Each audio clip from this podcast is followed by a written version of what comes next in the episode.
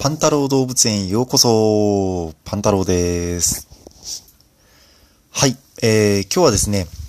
あのー、経済ニュースというか、まあ私が勤めている企業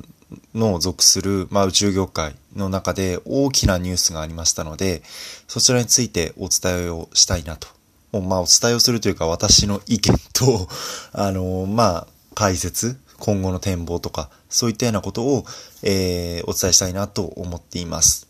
で、今回取り扱いたいのは、ちょっと前のニュースになります。まあ、この記事自体も9月の15日ということで私が、あの、配信をずっと意していたんですが、あのー、今、JAXA が開発している、まあ、H3 ロケットというロケットがありますが、初号機の打ち上げが実は今年度の打ち上げを予定していました。えー、しかしですね、あのー、開発中の、まあ、エンジンに異常があるということで、打ち上げが延期されてしまいました。これは非常に大きなニュースです。あの、ですので、こちらに、こちらのニュースと、えー、これに対する私の意見とか、そういったものをお伝えしていきたいなと思いますので、よろしくお願いします。はい。えー、それでは早速記事の中身をお伝えしていきます。えー、JAXA はですね、あのー、今年度予定していました、えっ、ー、と、新型ロケットの H3 ロケットの、えー、打ち上げを来年度に延期することを発表しました。で、えー、こちら、主な原因としては、開発中のエンジンに、まあ、エンジンの燃焼試験で、まあ、破損があって、まあ、技術上の課題が明らかになったので、もうこれも、あの、難しいだろうと。まあ、これ以上、スケジュール守るのは苦しいだろうということで、あの、今回は、今回延期を決定したようです。で、搭載予定、搭載予定していた、えー、地球観測衛星の打ち上げも延期となっています。で、えっ、ー、と、JAXA からの方、えー、発表によりますと、えー、まあ、今年5月の、えー、種子島宇宙センターでの、あのー、まあ、一段エンジン、H3 ロケットの一段エンジンというのは、まあ、LE9 というエンジンなんですけど、まあ、そちらの燃焼試験をずっと行っていまして、えー、その際に、まあ、点検で燃焼室の内側に、あの、最大幅0.5ミリ、えー、長さ1センチの穴が約、えー、計14箇所見つかったと。で、皆さんから見て、まあ、0.5ミリ、幅0.5ミリ、長さ1センチって、クソ小さいと思うかもしれないんですけど、あのー、こういったような、まあ、宇宙の業界にいると、こんなに大きい傷って普通見当たらないんですよ。めちゃくちゃ大きい傷です、実は、これは。はい。で、えー、そんなものが見つかってしまって、で、タービンの羽のうち2枚にひびが入っていたと。はい。といったことがあって、まあ技術、技術的課題への対応を確実に行うことをしなくちゃいけないといったこともあって、もう、今年度の打ち上げを断念するといったようなことを今月11日に、えー、発表しました。うん、で、LE9 エンジンの、えー、燃焼試験は2017年から行っています。で、今年の2月からは、まあ、実機と同等の設計と、あのー、工程で製造した試験用のエンジンを、えー、用いて実験を行っていました。で、まあ、厳しい条件での性能を確かめる試験とかもしていて、あの、今回が8回目だったみたいなんですよね。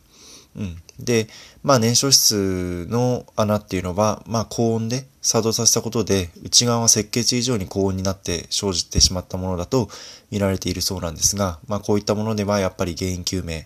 に時間かかるといったようなことが挙げられています。はい。で、えっと、まあ、今回、まあエンジンのこともいろいろ書いてあるんですけど、それはまあ私の意見に回すとして あの、今回延期によってですね、あの、初号機で搭載予定予定されていた第一3号、えー、先進工学衛星になりますが、えー、こちら、あの、第一2号の後続機になるんですね。うん。で、えー、こちらの、えー、打ち上げもそもそも延期になってしまいました。はい。という、まあ非常にちょっと暗いニュースです。宇宙業界にとって暗いニュースが出てしまいました。うん、で、ここからあの私の意見をお伝えしていきます。はい。で、まあ、あの、この記事の中にも触れられているんですが、まあそもそも皆さんロケットって、あの、毎年4、5本打ち上げられてるのをご存知ですか？あまりそのことをご存知でない方が多いと思うんですけど、今、あの、日本の主力ロケットとしては、H2A ロケット、H2B ロケットというロケットがありまして、種子島宇宙センターからあの打ち上げが行われています。で、H2A ロケットに関しては、えー、今現在42号機まであの打ち上げしておりまして、えー、失敗は、えー、H2A ロケット6号機の時だけになっていて、あとは全部成功しています。で、H3 ロケットは、あのー、ISS、国際宇宙ステーションに、えー、物資を補給する、あの、コウノトリという、まあ、あの、衛星がありましたが、コウノトリを、えー、乗っけて、あの、打ち上げを行う、まあ、専用のロケットみたいな、そんな感じだったんですね。まあ、H2A ロケットの強化型みたいな、そんな感じになるんですが、あの、H2B ロケットは、えー、今年の5月に、えー、9号機の打ち上げを行いまして、それで引退となりました。で、今、あのー、主力ロケットとして残っているのは H2A ロケットのみになっています。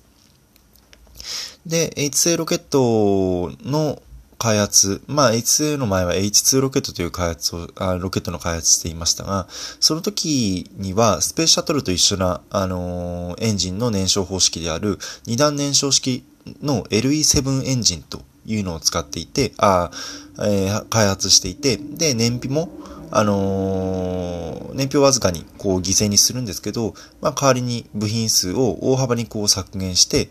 あの、あ、すいません。これは、ごめんなさい。L、あの、今の LE9 の話をしてしまいました。すいませんでした。二段燃焼式っていうのは非常に燃費がいいエンジンなんですね。で、えー、まあ、スペーシャトルとかも採用していたエンジンで、まあ、今、このような形で、あの、ロケットのこういうようなサイクル作ってるのって、まあ、日本と、まあ、と1カ国ぐらいあったかな。まあ、非常に少ないあの、エンジンのこの燃焼サイクルになっていて、まあ、二段燃焼式というものをやっています。で、えー、LE9 エンジンというこの今 H3 ロケットにあの搭載するエンジンは、あの、若干この燃費とかは、あの、悪いんですけど、この部品点数が非常に少なくなって、あの、簡素化した、あの、しかもコストも抑えた安いエンジンなんですよね。うん。で、えー、っと、まあ、エキスパンダブリードサイクルっていうふうに言いますけど、まあ、そういったような、あの、非常に、あの、コスパのいいエンジンを作っていたんですが、まあ、ここに来てこのエンジンが悲鳴を上げてしまったといったような状況ですね。うん。で、あの、そもそもロケットで、まあ、結構この年配の方が話を聞けば、あわかると思うんですが、あの、昔はよく失敗してたんですよ。よく落ちてたわけなんですよね。で、えー、その度に大問題になってっていうことをずっと繰り返してきてたんですが、ここ最近はもう失敗もしないし、あの、ずっと成功してばっかりなんで、あの、あんまり皆さん逆に馴染みがなくなってしまってるのかもしれないんですが、あの、何回も失敗して